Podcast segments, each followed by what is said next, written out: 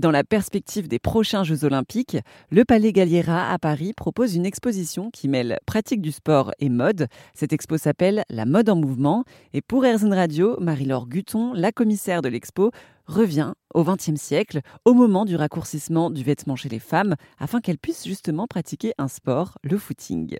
Alors nous, on imagine euh, courir, etc. À l'époque, le footing, c'est vraiment marcher, marcher de façon un peu sportive, un peu vive, et ça fait partie des activités qui sont très recommandées pour les femmes, et notamment le journal Femina qui est un journal qui prône beaucoup l'activité sportive pour les femmes et qui se fait l'écho euh, de toutes les grandes performances des aviatrices, euh, des nageuses, etc. C'est assez incroyable euh, ce magazine-là.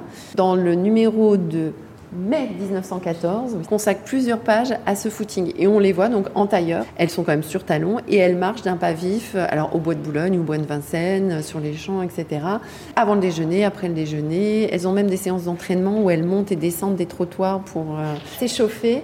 Et on voit vraiment que petit à petit, cette image de la femme sportive, elle va s'immiscer de façon euh, vraiment importante, de plus en plus importante dans la presse dans l'iconographie également, on le voit à travers cet éventail publicitaire des magasins de bon marché, au bon marché, où on voit sur chaque palmette de l'éventail une sportive.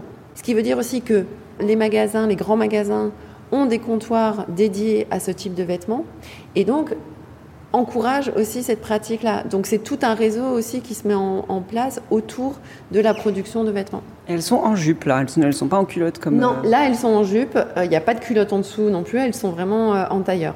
Parce qu'en même temps, quand elles marchent, il n'y a pas de risque de soulèvement de la jupe ou quoi que ce soit. Quand on a une culotte en dessous, c'est que le mouvement risque l'indécence. C'était Marie-Laure Guton, la commissaire de l'exposition La mode en mouvement, qui se tient actuellement au Palais Galliera à Paris et qui est à découvrir jusqu'en septembre 2025.